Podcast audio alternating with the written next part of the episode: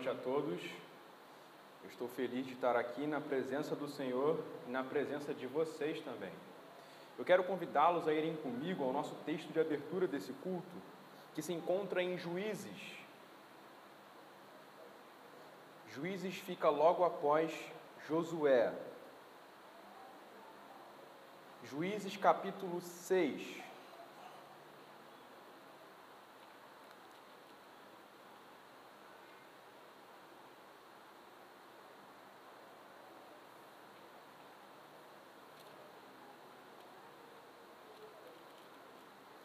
Juízes capítulo 6, a partir do verso 11, o Senhor nos diz: Então, o anjo do Senhor veio e sentou-se debaixo do carvalho que está em Ofra, que pertencia a Joás, da família de Abiezer.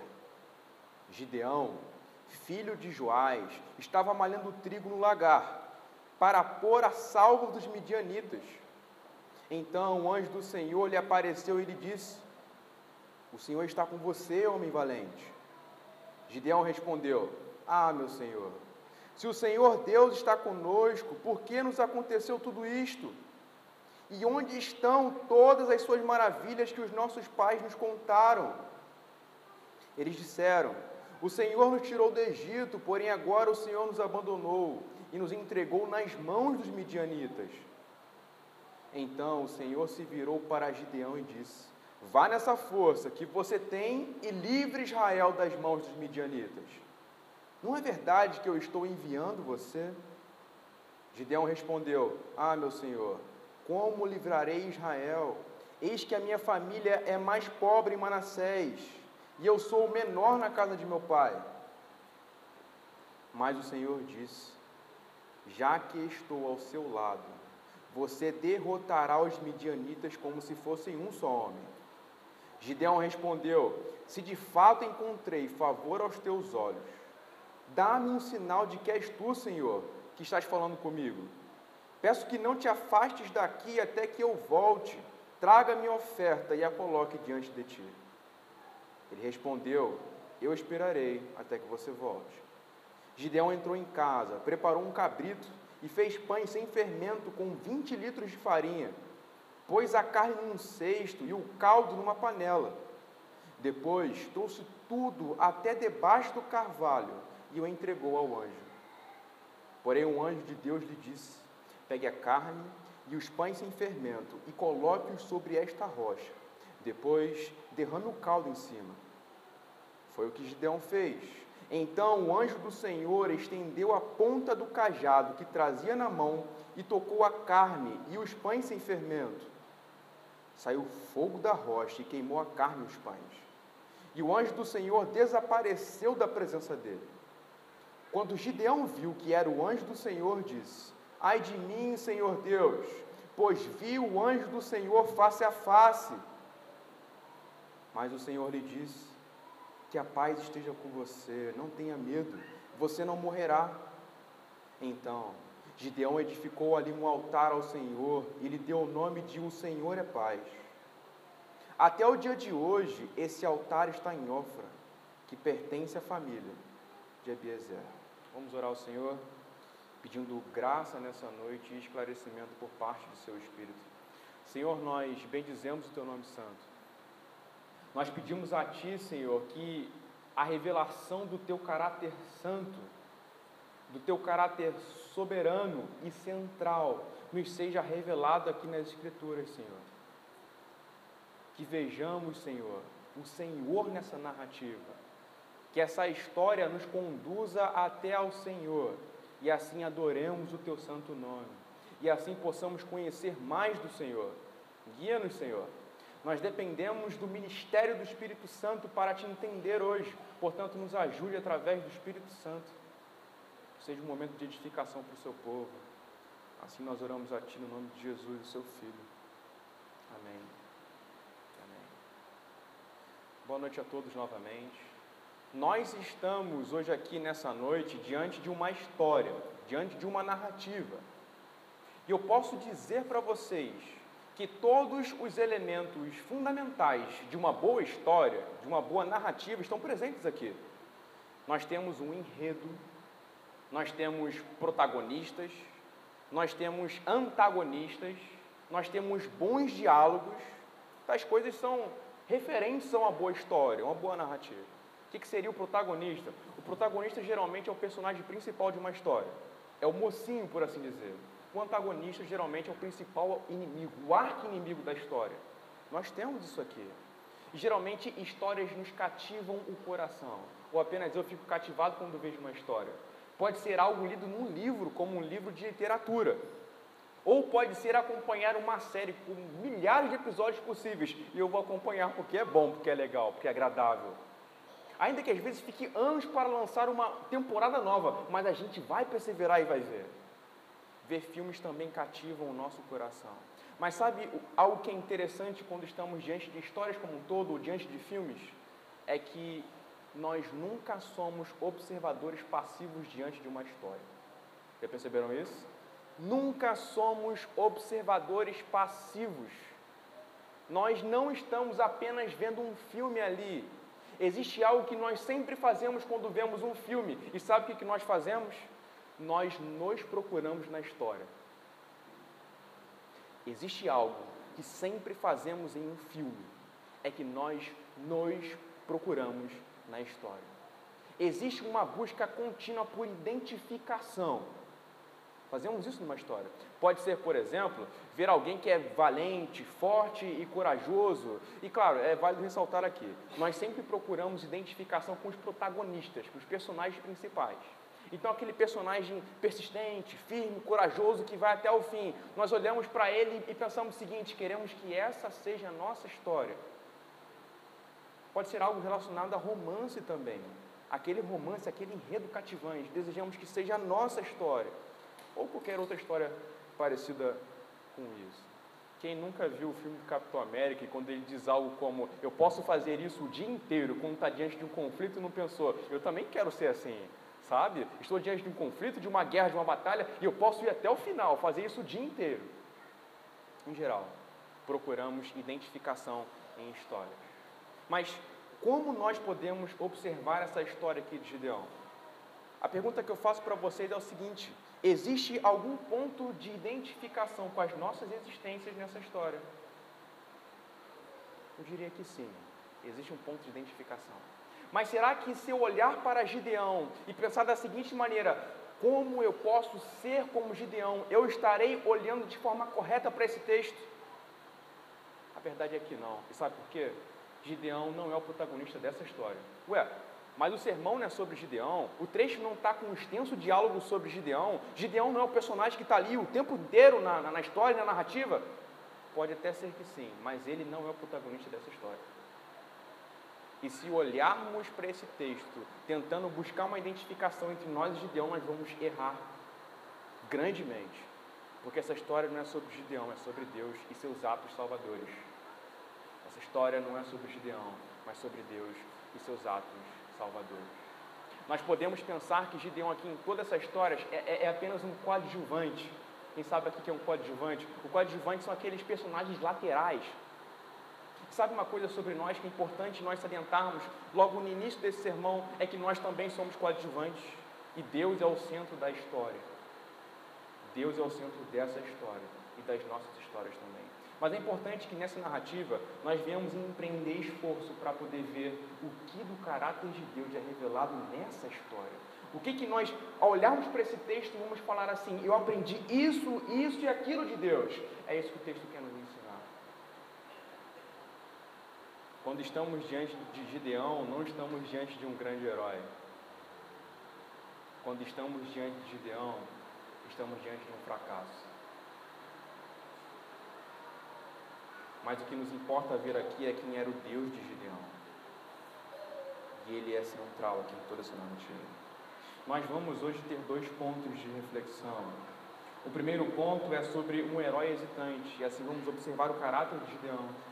O segundo ponto é o herói soberano, e é o grande centro dessa história, que é o Deus da Escritura. Eu quero começar com vocês, conduzindo vocês até o versículo 1 e antes que eu comece a discorrer com vocês sobre o versículo 1, é necessário fazer algumas afirmações aqui. A primeira delas é que a história de Gideão está entre o capítulo 6, 7 e 8 de Juízes. Nós vamos fazer menções salpicadas de cada um desses capítulos, mas nós não vamos poder tocar de maneira exaustiva nesses capítulos, porque isso levaria muito tempo. Mas vamos tocar basicamente no, enredo total aqui da história. No entanto, para que a nossa mente possa situar bem, eu vou aqui fazer algumas menções proposicionais de, do qual é o todo, a visão geral aqui da história de Gideão. A primeira parte da história fala acerca das dificuldades do povo, que é do capítulo 6, do versículo 1 ao versículo 10. Então, os desafios que Israel estava vivenciando, como os sermões de juízes já têm falado. Depois, nós temos a convocação de Deus para Gideão, que está aqui nesse trecho que nós lemos, tanto no início do culto quanto aqui nesse momento, que é do versículo 11 ao versículo 24 do capítulo 6. Depois, a primeira missão de Gideão, que é no capítulo 6, verso 25 a 32. Em seguida vem Gideão pedindo alguns sinais para Deus. Logo depois, a grande vitória contra o exército inimigo, que é do exército dos midianitas. E em seguida, para o desfecho de toda a, narrativa aqui, nós temos Gideão, a vitória final e o seu declínio no capítulo 8. Então, nessas pontuações, nós conseguimos ter a ideia total aqui da história. É importante isso ficar é, na nossa mente para que a gente consiga se conduzir sem se perder durante é, a exposição. Então, vamos comigo para o versículo 1. E eu quero que vocês observem o seguinte, nesses dez primeiros versículos, apesar de não sermos exaustivos nesses dez versículos. O que esse trecho vai narrar é basicamente tudo que tem acontecido de juízes, desde ali do capítulo 3 para cá, que é aquele ciclo em juízes. É claro, quando eu uso a expressão ciclo aqui, não quero passar a ideia grega, se alguns de vocês já ouviram falar sobre isso, de que a história é um grande ciclo. Não. Deus tem começo, meio e fim. Ele iniciou o mundo. Esse mundo está em desenvolvimento, teve o aspecto da queda, e ele vai trazer a consumação em Cristo. No entanto, o modo como as coisas se desenrolam aqui no decorrer de juízes nos parece um ciclo. Que é mais ou menos o seguinte: o povo de Israel peca em idolatria contra Deus. E vocês podem notar isso logo no versículo 1 os filhos de Israel fizeram o que era mal aos olhos do Senhor, e por isso o Senhor os entregou nas mãos dos midianitas durante sete anos. Então, o povo peca contra Deus, Deus, em resposta irada e indignada contra esse povo, entrega o povo para os seus inimigos. É o ciclo de juízes. Logo em seguida, o que vai acontecer aqui é que o povo vai clamar por livramento aqui no versículo 7. Vocês podem me acompanhar aqui no versículo 7. Quando os filhos de Israel clamaram ao Senhor por causa dos midianitas, o Senhor lhes enviou um profeta que lhes disse. Enfim, aí vai desenrolar a, a, ideia subsequente. Mas observem aqui, o povo agora vai clamar ao Senhor. E o que, que Deus vai fazer em favor do seu povo? Deus vai levantar um juiz para que o seu povo seja resgatado da condição de opressão. Então, pecado, idolatria e desvio. Ok? Em seguida, o povo é subjugado por outras nações. Logo depois, o povo sentindo a opressão, o povo de Israel sentindo a opressão, clama ao Senhor por livramento e o Senhor proviu um modo deles serem libertos através de um juiz.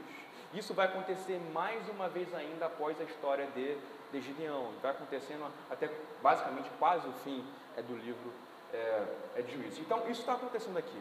No entanto, existem algumas coisas que são diferentes nessa história aqui.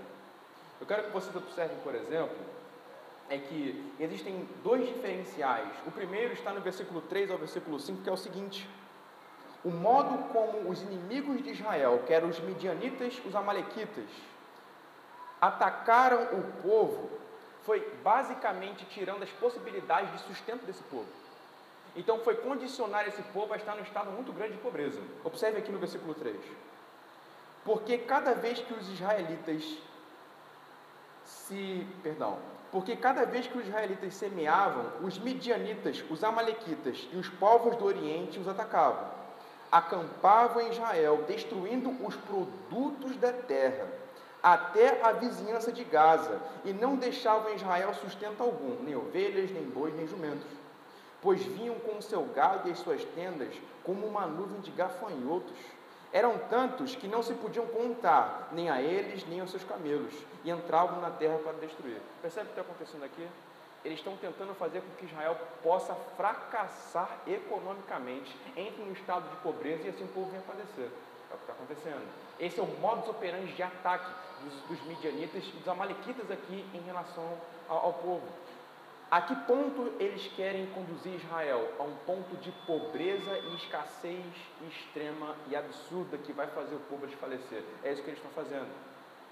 Tem um outro aspecto que também é diferencial aqui e que não estão nos outros ciclos anteriores, que é o seguinte: Deus envia um profeta. Isso não aconteceu anteriormente. Anteriormente, o que estava acontecendo era o seguinte: pecado, juízo, clamor por livramento, libertador, livramento. Ok? Mas o que acontece aqui é que antes de Deus levantar um libertador, Deus levanta um profeta. E por que Deus levanta um profeta? Vamos para o versículo 10 do texto, onde é o seguinte: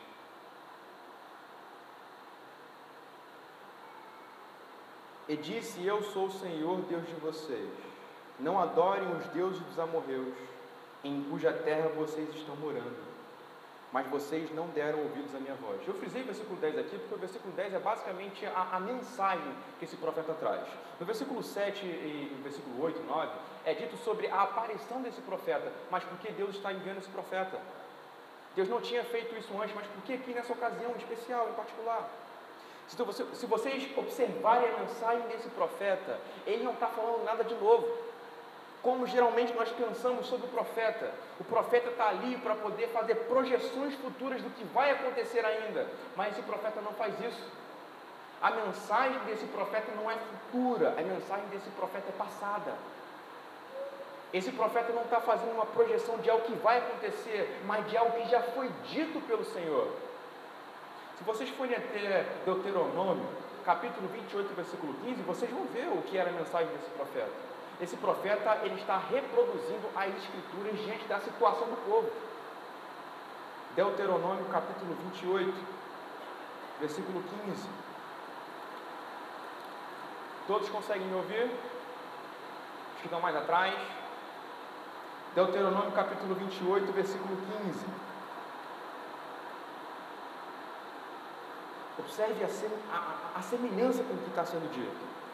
Porém, se não derem ouvidos à voz do Senhor seu Deus, deixando de cumprir todos os seus mandamentos e os seus estatutos que hoje lhes ordeno, então virão sobre vocês e os alcançarão todas estas maldições. Aí o texto começa: maldições serão, é, serão, malditos serão vocês na cidade, e malditos serão no campo. Maldito será o seu cesto de cereais, e maldita será a sua amassadeira de pão. Vocês percebem que os amalequitas e os midianitas estão atacando os sustentos. E aqui o texto está dizendo que o sustento do povo, após não ouvir a lei de Deus, seria comprometido. Então observe a similaridade. O profeta está pegando as escrituras, inspirado pelo poder de Deus, e falando ao povo. Porque o profeta precisava fazer isso? Porque o povo tinha se esquecido. A geração de Gideão é uma geração que se esqueceu de Deus e da sua lei e dos feitos anteriores do Senhor essa geração de Gideão. Porque é um meio de graça especial de Deus levantar um profeta para essa ocasião, para que o povo fosse relembrado de quem era Deus, de quem era a sua lei, naquilo que eles estavam pecando, para que pudessem se arrepender e se remendar diante do Senhor.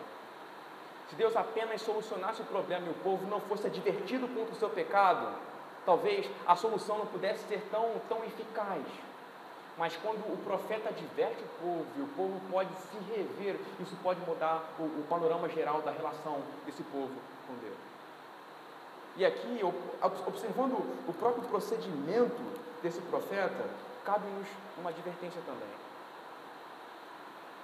Todos os domingos, todas as semanas, todas as quintas-feiras, nós somos, assim como esse profeta fez, relembrado dos feitos passados do Senhor e daquilo que Deus requer. Toda semana nós somos condicionados através da profecia pública da palavra de Deus a nos revermos em nossos pecados e evitar o juízo vindouro. Se vocês observarem a mensagem desse profeta, eles estão sendo revistos em seus pecados e também sendo condicionados pela mensagem a evitar o juízo vindouro. Observe isso aqui. Vamos até o versículo 9 e 10 novamente, verão isto. Eu os livrei das mãos dos egípcios e das mãos de todos os opressores, aqui no capítulo 6, ok? De juízes. E os expulsei e dei a vocês a terra deles. E disse: Eu sou o Senhor, o Deus de vocês. Não adorem os deuses dos amorreus, em cuja terra vocês estão morando. Mas vocês não deram ouvido. Então, observe o que está acontecendo aqui o povo ser chamado ao arrependimento e a consideração do que foi dito anteriormente é propício da parte de Deus para que deixem seus pecados e, portanto, evitem o juízo. Eu exorto a vocês, considerem este sermão e considerem os próximos sermões que vocês ouvirão da seguinte maneira: uma oportunidade de deixar os próprios pecados e uma oportunidade de evitar o juízo. Não continuemos a não dar a voz ao que o Senhor está dizendo porque não haverá oportunidade para sempre. Dia o juízo se abaterá e Deus está enviando o profeta aqui nesse texto para que o povo possa se rever em seus caminhos e não sofrer o juízo. Não seremos jovens para sempre. Não teremos vida eterna aqui nessa condição. Por isso precisamos ouvir a palavra profética. O que eu quero dizer aqui com palavra profética? A proclamação pública das Escrituras para que possamos viver, deixar os nossos pecados, evitar o juízo. Então eu quero caminhar com vocês para que a gente agora reflita sobre o caráter de Gideão. É uma das, das, é uma das nossas propostas aqui, observar o caráter de Gideão. Do versículo 12 ao versículo 13, nós começamos a fazer esta observação. Então o anjo do Senhor lhe apareceu e lhe disse: O Senhor está com você, homem valente. Verso 13: Gideão respondeu: Ah, meu senhor, se o Senhor Deus está conosco, por que nos aconteceu tudo isto? E onde estão todas as suas maravilhas que os nossos pais nos contaram? Eles disseram: O Senhor nos tirou do Egito, porém agora o Senhor nos abandonou e nos entregou nas mãos dos midianitas. Existem dois aspectos aqui que já nos são ressaltados sobre a pessoa de Gideão. E é o seguinte: Gideão é um homem de dúvida e ignorância. Gideão é um homem de dúvida e ignorância. Geralmente nós tendemos a vê-lo como herói, certo? Mas não, aqui o texto já nos apresenta um caráter de dúvida e ignorância. Quando eu era criança, o primeiro contato que eu tive com a história de Gideão foi com uma historieta bíblica que se chamava Os Vegetais. Não sei se alguém aqui conhece essa história. E essa história era basicamente o seguinte: eram de fato vegetais, tomates, imagina isso, cebola, alface, que incorporavam as narrativas bíblicas e as representavam. Eu lembro que Gideão era um tomatinho assim. E, e sabe que, o que, que eu vi ali em Gideão? Um homem de superação. Um homem que estava num, é, numa condição complicada, cheio de temores, mas ele vence tudo isso e se torna um grande herói. Mas não é isso que o texto está dizendo dúvida e ignorância. Como, como a ideia de dúvida aparece aqui no texto? Gideão, ele questiona o fato de Deus estar presente com ele com o povo. Observe o que ele vai dizer aqui. Ah, meu Senhor, se o Senhor Deus está conosco, por que nos aconteceu tudo isto? Ou seja, se o Senhor está conosco, ele põe em xeque-mate se está ou não conosco o Senhor aqui uma expressão de dúvida. É como se ele estivesse dizendo o seguinte: o Senhor está presente com a gente, isso é a própria balela. Isso não está acontecendo. Veja a nossa condição, como é que se pode ressaltar que o Senhor está conosco? Mas repare depois na ignorância da fala de Gideão. Gideão conhece um pouco do Senhor, ou um pouco das narrativas bíblicas anteriores, mas ele conhece detalhes defasados, porque ele vai dizer o seguinte: os nossos pais nos contaram, aqui está no, no versículo 13, todas as maravilhas que os nossos pais nos contaram. Enfim, eles disseram: O Senhor nos tirou do Egito, porém agora o Senhor nos abandonou e nos entregou nas mãos dos medianitas. Qual era a verdade que Gideão sabia sobre o Deus de Israel? De que Deus operou um ato salvador no passado, tirando Israel do Egito, mas que agora isso não parecia ser mais uma realidade no meio do povo. O que Gideão não sabia? Gideão desconsiderava o fato de que havia uma aliança que Deus tinha dado para o povo, um pacto que Deus tinha dado para o povo, e que a razão do povo estar nessa condição era por conta da negligência desse pacto. Isso Gideão não sabia. Porque se ele soubesse, a resposta dele seria diferente. Seria assim, ó, nós estamos nessa condição. E sabe por que nós estamos nessa condição? Por causa dos nossos pecados. Mas ele desconhece essa realidade. Ele desconhece, por exemplo, o texto de Deuteronômio, capítulo 28, verso 15, que nós lemos. Ele ignora isso completamente. E por isso ele não sabe o porquê estão nessa condição. Percebe a gravidade aqui? Portanto, o homem de dúvida e ignorância Segundo aspecto sobre Gideão, Gideão era um homem de medo e covardia. Dúvida e ignorância, agora medo e covardia. Observem no versículo 14 e versículo 15. Olhe, olhe como o Senhor se aproxima de Gideão.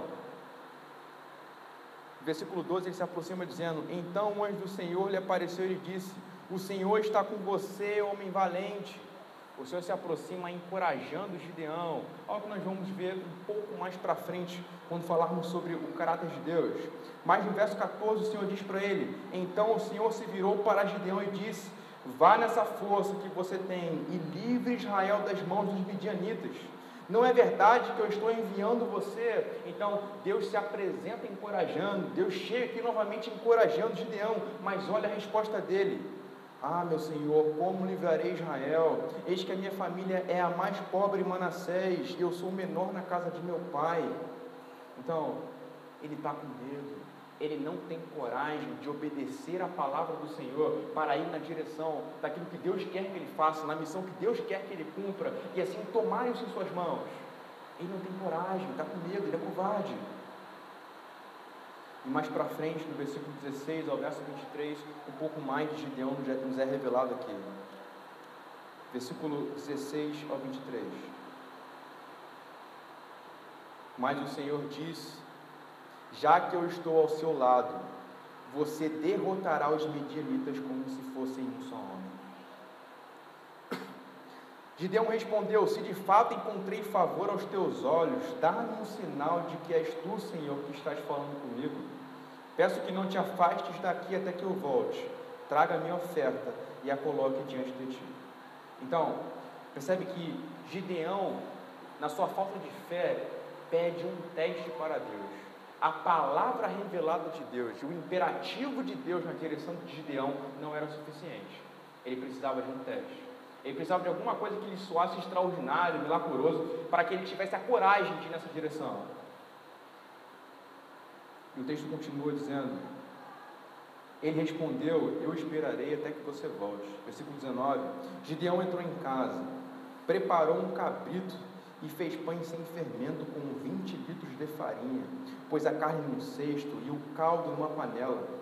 Depois trouxe tudo até debaixo do carvalho e o entregou ao anjo. Porém, o anjo de Deus lhe disse: Pegue a carne e os pães sem fermento e coloque-os sobre esta rocha depois derrame o caldo em cima. Foi o que Gideão fez. Então o anjo do Senhor estendeu a ponta do cajado que trazia na mão e tocou a carne e os pães sem fermento. Saiu fogo da rocha e queimou a carne e os pães. E o anjo do Senhor desapareceu da presença dele. Quando Gideão viu que era o anjo do Senhor, disse: Ai de mim, Senhor Deus, pois vi o anjo do Senhor face a face. Sabe o que é interessante aqui nesse texto? é que depois que Gideão tem a comprovação do milagre, apenas quando o sinal ali é testado diante dele, que ele reconhece que quem está diante dele é o próprio Senhor, é o próprio Deus. A expressão aqui no hebraico para Senhor Deus é o nome de Deus no Antigo Testamento que é Iavé. Pela primeira vez, Gideão usa essa expressão reconhecendo o seguinte: agora que eu vi o sinal, agora que eu vi o milagre, eu sei que estou diante de Deus. A palavra de Deus na direção de Gideão deveria ser suficiente para Gideão. Mas o problema de Gideão é que ele não crê. E portanto ele precisa de um sinal. Eu vou avançar um pouquinho aqui na narrativa para que eu veja com vocês o, o, a pedida por sinal paralela a esta que acontece no capítulo, no capítulo um pouco mais para frente no capítulo 6. Gideão novamente vai ter um problema com a sua fé e vai pedir um teste ao Senhor. Eu quero, eu quero fazer essa, essa, essa aceleração, por assim dizer, para que a gente tenha uma consciência do modo operante de Gideão nesse aspecto em particular. Vamos para o, o capítulo 6, um pouquinho mais para frente do capítulo 6. Vocês vão, vão, observar a partir do verso 36. Qual é, qual é o contexto aqui? Deus agora, depois de ter dado uma missão para Gideão, ele está dizendo para Gideão é, subverter e vencer o exército dos Amalequitas e dos Midianitas. Gideão é, é chamado para poder fazer isso, mas Gideão começa a temer de novo. Ele vai ter que lidar sozinho com um exército, com um grande exército. Então, o texto começa o seguinte, versículo 36. Então Gideão se dirigiu a Deus dizendo: Se realmente queres livrar Israel por minha mão, como disseste, eis que eu porei uma porção de lã na eira. Se o orvalho estiver somente nela, e a terra ao redor estiver seca, então saberei que irás livrar Israel por meio de mim, como disseste. E assim aconteceu. No outro dia, Gideão se levantou de madrugada e, apertando a lã do orvalho que havia nela, espremeu uma taça cheia de água. Gideão se dirigiu a Deus mais uma vez, dizendo: Não se acenda a mim contra mim a tua ira, se eu falar somente mais esta vez. Peço-te que me deixes fazer mais uma prova com a lã que desta vez só a lã esteja seca e que haja orvalho na terra ao redor dela. Esse pedido, por sinal de Gideão, é mais grave e pior do que o anterior. Se o anterior ressaltava uma espécie de, de falta de fé, esse aqui expressa a crença errada além da falta de fé. E eu vou explicar a vocês a razão disso. Naquela época, naquele contexto ali da antiguidade, Baal, que era uma das divindades ali, que, enfim, que, que, Israel constantemente caía em adoração falsa, ali em idolatria. Inclusive, existe um relato anterior aqui com, com, com Gideão. Baal era considerado o deus da chuva e o deus do orvalho. Acho que fica um pouquinho claro onde a gente quer chegar aqui. Para vocês só terem uma noção acerca disso, como a mitologia acerca de Baal faz essas afirmações sobre ele, o nome da filha de Baal era Talaia. Isso na, dentro do contexto da, da narrativa da, da, mitologia. E Talaia significa orvalho. Estão percebendo aqui a, a dimensão, da, a proporção da coisa? Existe uma história é, ugarítica, que basicamente, ugarítica era basicamente um, um é, enfim, um contexto da época lá, onde havia essa, essa ideia de divindade, mitologias e coisas assim, que, que dizia que no dia que Baal passou por um período de fraqueza, parou de haver chuva e orvalho sobre a terra. Então você percebe o que está acontecendo aqui? O que Gideão quer saber aqui da parte de Deus é se ele era mais poderoso que Baal. Esse era o questionamento de Gideão. O Senhor pode mais que Baal. O Senhor é mais soberano que Baal. O Senhor pode fazer isso melhor que Baal. O Senhor pode me garantir de um modo que Baal não pode me garantir. Percebe o contexto de, de, de, de crença distorcida por parte de Gideão. Gideão ainda não reconhecia que o Deus da Escritura, o Deus de Israel, o Deus que foi revelado através de Moisés, era o único Deus. Complicado aí. Então, Gideão era também um homem de crenças equivocadas. O que já dissemos aqui sobre Gideão? Um homem de covardia e medo, um homem de ignorância e descrença, um homem que basicamente tinha uma crença equivocada e falta de fé, por que Deus escolhe Gideão para fazer aquilo que ele tinha a fazer? Não é como se fosse naqueles filmes que a gente vê de heróis, geralmente, como a Iniciativa Vingadores, ou a Liga da Justiça, como tá, quando está procurando é, montar um time, onde se procura os melhores e mais poderosos para defender a terra. Não, Deus está escolhendo um homem fraco, um homem incapaz, um homem não apto para essa obra, é o que Deus está fazendo aqui. Mas por que Deus está fazendo isso? E aqui eu já adianto para vocês, antes de começar a falar sobre o caráter de Deus, Deus está fazendo isso para deixar evidente para Israel que Ele e somente Ele é o Salvador exclusivo do seu povo. Deus está querendo demonstrar que Ele é o soberano e que Ele é o libertador e não ninguém mais.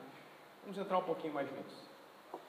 Eu quero é, é, ir com vocês até o capítulo 7, do versículo 2 ao verso 7 onde isso vai ficar um pouco mais evidente na narrativa. E é claro que a gente faz leituras um pouco mais longas aqui para que a gente não perca de vista o próprio texto.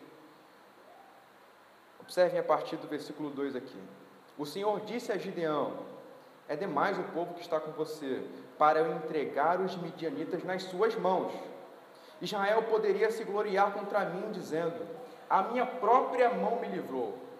Portanto, anuncie o povo o seguinte: quem estiver assustado e com medo, saia da região montanhosa de Gileade e volte para casa. Então vinte e dois mil voltaram e dez mil ficaram. Então o Senhor disse a Gideão: Ainda há povo demais. Faça-os descer até as águas, e ali eu os provarei para você. Aquele de quem eu disser, este irá com você, este de fato irá com você. Porém, todo aquele de quem eu disser, este não irá com você, esse não irá. Gideão fez com que os homens descessem até as águas. Então o Senhor lhe disse: Todos os que lamberem água com a língua, como faz o cachorro, esses você deve pôr à parte, separando-os daqueles que se ajoelharem para beber. O número dos que lamberem, levando a mão à boca, foi de trezentos homens. Todos os outros se ajoelharam para beber a água. Então o Senhor disse a Gideão: Com estes trezentos homens que lamberem a água, eu livrarei vocês, e entregarei os midianitas nas suas mãos. Diga a todos os outros que voltem para casa. Vocês perceberam Deus aqui escolhendo os homens por conta de qualitativos de guerra que eles tinham? Não foi o que aconteceu, não. Não foi o que aconteceu. Deus não separou um, um, time como de 300 de Leônidas aqui, não, que poderia derrotar o, exército de Xerxes com muita facilidade. Não, é 300, de hom é 300 homens comuns aqui, sem qualquer tipo de capacidade de guerra especial. Deus não fez esse tipo de escolha. Deus quer magnificar o seu poder. Além de escolher um homem incapaz para a obra ali, Deus agora escolhe um exército mais insignificante possível porque Deus quer demonstrar o seguinte: quem derrotou esse povo fui eu. Quem venceu fui eu, eu sou o Senhor, eu sou Deus. Todos os movimentos dessa história querem apontar para como Deus é magnífico em salvar e como Ele é o único poderoso e soberano. Tem um momento aqui da história, e eu vou é, trazer isso aqui para vocês. Tem um momento aqui da história, lá para o versículo 13 e versículo 14, onde Gideão nesse, nessa conspirada aqui para poder atacar o exército inimigo, ele se aproxima do arraial dos midianitas, dos amalequitas, e ele começa a ouvir uma conversa que estava tendo entre eles. E observe aqui no versículo 13 o que, que vai ser dito no capítulo 7. Quando Gideão se aproximou, eis que certo homem estava contando um sonho ao seu amigo. Ele dizia: Tive um sonho Eis que um pão de cevada vinha rolando dentro do arraial dos midianitas. Bateu contra a tenda, de maneira que esta caiu, se virou de cima para baixo e ficou estendida no chão. Enfim, parece insignificante esse sonho. É claro que o significado que ele quer passar aqui, em seguida vai ser dito algo sobre isso, é que Gideão venceria o exército dos midianitas. Tanto que vai ser feita uma menção aqui à espada de Gideão, ao guerreiro que ele é e coisas assim. Mas vocês já viram em alguma ocasião um pão derrubar uma tenda? Isso não acontece, isso é impossível. A ideia do sonho que se quer passar aqui é que o ato de derrota que viria sobre os midianitas, sobre os amalequitas, seria milagroso seria miraculoso, seria uma obra do Senhor, não algo que pudesse ser conquistado por 300 homens, um capitão que era incapaz. Novamente, os movimentos do texto querem ressaltar a Deus em seu caráter glorioso. Mas, em geral, a narrativa sobre Gideão não reflete apenas o seu poder exclusivo, apesar desse seu aspecto central do caráter de Deus que quer ser revelado aqui. Como Deus é poderoso, como Ele é o único que salva. Mas o texto também quer ressaltar como Deus é amigável e paciente. No diálogo que nós lemos inicialmente, vocês perceberam o tipo de tratamento que Deus deu a Gideão o tempo inteiro, desde que se aproxima dele? Voltando aqui para o versículo 11, e aqui a gente faz um movimento de retorno para o começo da história. Olhe como, como, como Deus se aproxima dele. Então o anjo do Senhor, versículo 12 do capítulo 6. Então o anjo do Senhor lhe apareceu e lhe disse: o Senhor está com você, homem valente. Duas coisas essa expressão traz para nós: uma ideia tanto de encorajamento quanto de presença. Então, olha só, homem valente, Deus está com você. Homem de guerra, Deus está com você. Uma expressão amigável de Deus para um homem que nem sequer queria direito. Logo depois, vocês podem observar que Deus vai lidando com Gideão de acordo com as suas limitações. Deus é soberano e glorioso, Ele poderia escolher qualquer um. Mas quando Gideão pede a ele uma prova ou um sinal, Deus ele submete a isso e, e, e, age de conformidade com a prova e com o sinal, por mais que isso fosse resultado de falta de fé e de crenças erradas. Deus está sendo paciente e caridoso com Gideão no tratamento que está dando para ele. Um, um outro aspecto que podemos notar é que Deus está sendo extremamente perseverante com Gideão. No versículo 12, nós temos uma fala de Gideão de excusar-se aqui. No versículo 14, depois vocês podem reparar à medida que observam o texto, eu vou só falar um pouco mais rápido nesse sentido, mas no versículo 12, Deus fala a ele com gentileza e encorajamento, ele se recusa. No versículo 14, a mesma coisa acontece e ele se recusa. No verso 16, Deus dizendo novamente: Estou presente, estou enviando você, você vai conseguir. E basicamente ele também fica com medo e com receio o tempo todo, hesitando o tempo todo. E o que, que Deus faz? Deus continua pacientemente persistindo em Gideão. O Deus da Escritura é o Deus que persevera em vidas quebradas. O Deus da Bíblia é o Deus que persevera em pessoas hesitantes. O Deus da Bíblia é o Deus que persevera em pessoas que não têm algo para lhe devolver e nem são tão capazes assim. Esse é o Deus da Bíblia. Isso tende a magnificar o quão poderoso e bom Ele é. O quão gracioso e paciente Ele é em todo momento, em todo tempo, como está sendo aqui. A conclusão de Gideão ao lidar, ao lidar com essa revelação de Deus é a seguinte, aqui no capítulo 6 ainda. Gideão vai dizer no versículo 22, quando ele constata através do sinal que era o Senhor que estava ali. Quando Gideão viu que era o anjo do Senhor, disse, verso 22 do capítulo 6: Ai de mim, Senhor Deus, pois vi o anjo do Senhor face a face mas o Senhor lhe disse: Que a paz esteja com você, não tenha medo, você não morrerá. Então Gideão edificou ali um altar ao Senhor e lhe deu o nome de O Senhor é Paz.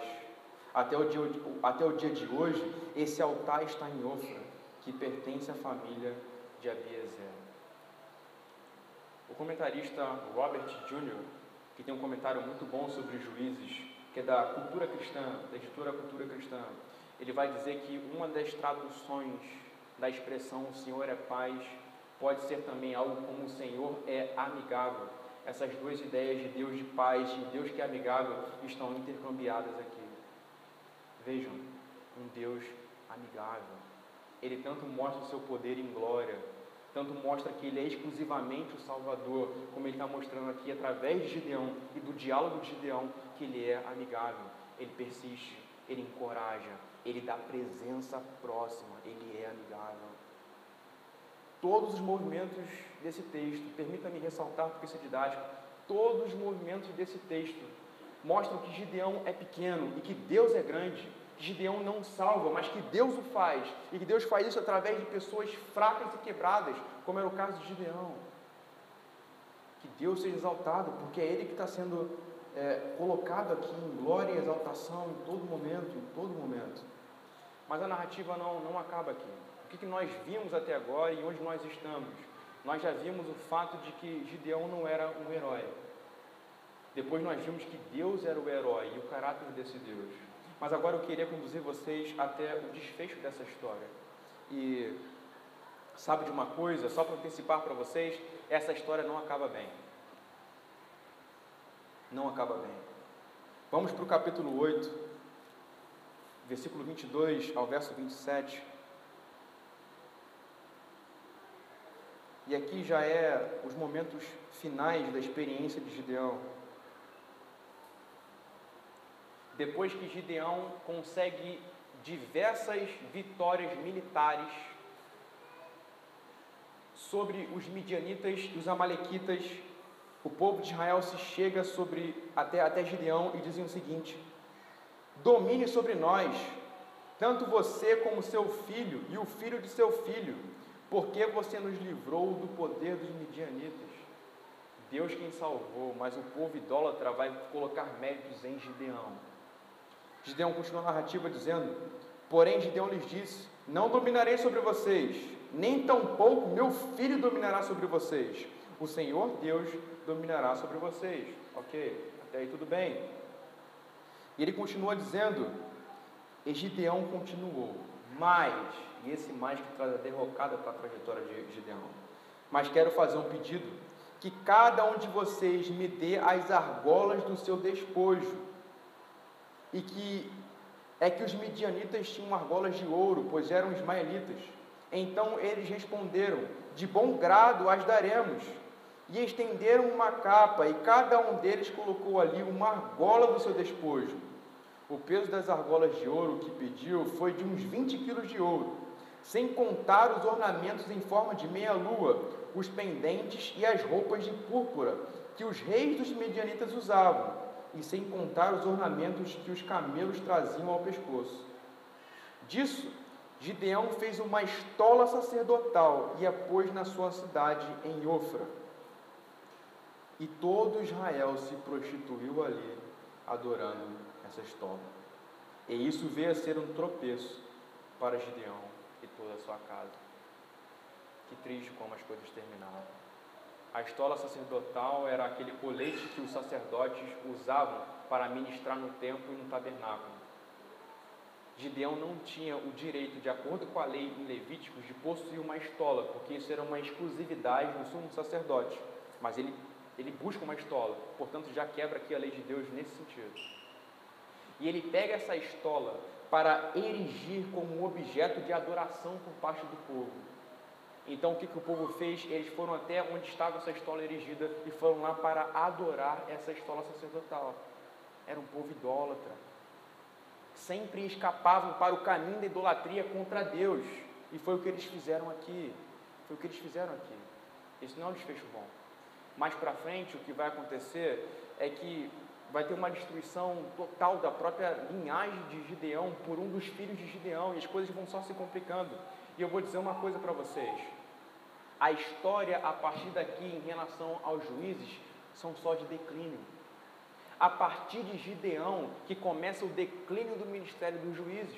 Quando nós vemos capítulos anteriores, os juízes, eram, os juízes eram homens de guerra, homens capazes, homens com fé em Deus, mas a partir de Gideão a coisa começa a mudar um pouco e começa o declínio, a tal ponto de que os próximos juízes são imorais, são idólatras, não obedecem, não submetem a Deus. As coisas só vão piorando daqui por diante até o final.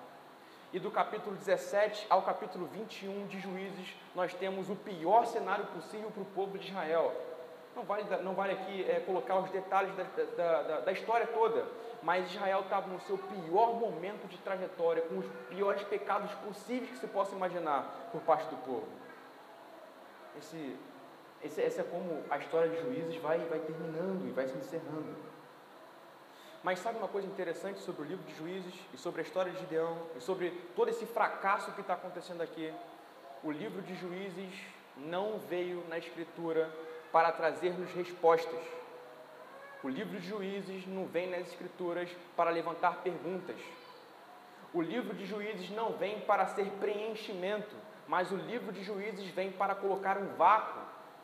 O livro de Juízes não vem para matar a fome, mas para despertar a sede.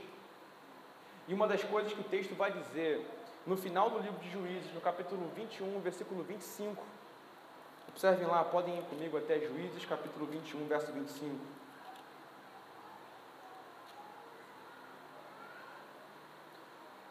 É que uma das razões do porquê essa depravação estava estabelecida dessa forma, e uma das razões de todo esse declínio é isso aqui: Naqueles dias não havia rei em Israel, cada um fazia o que achava mais certo.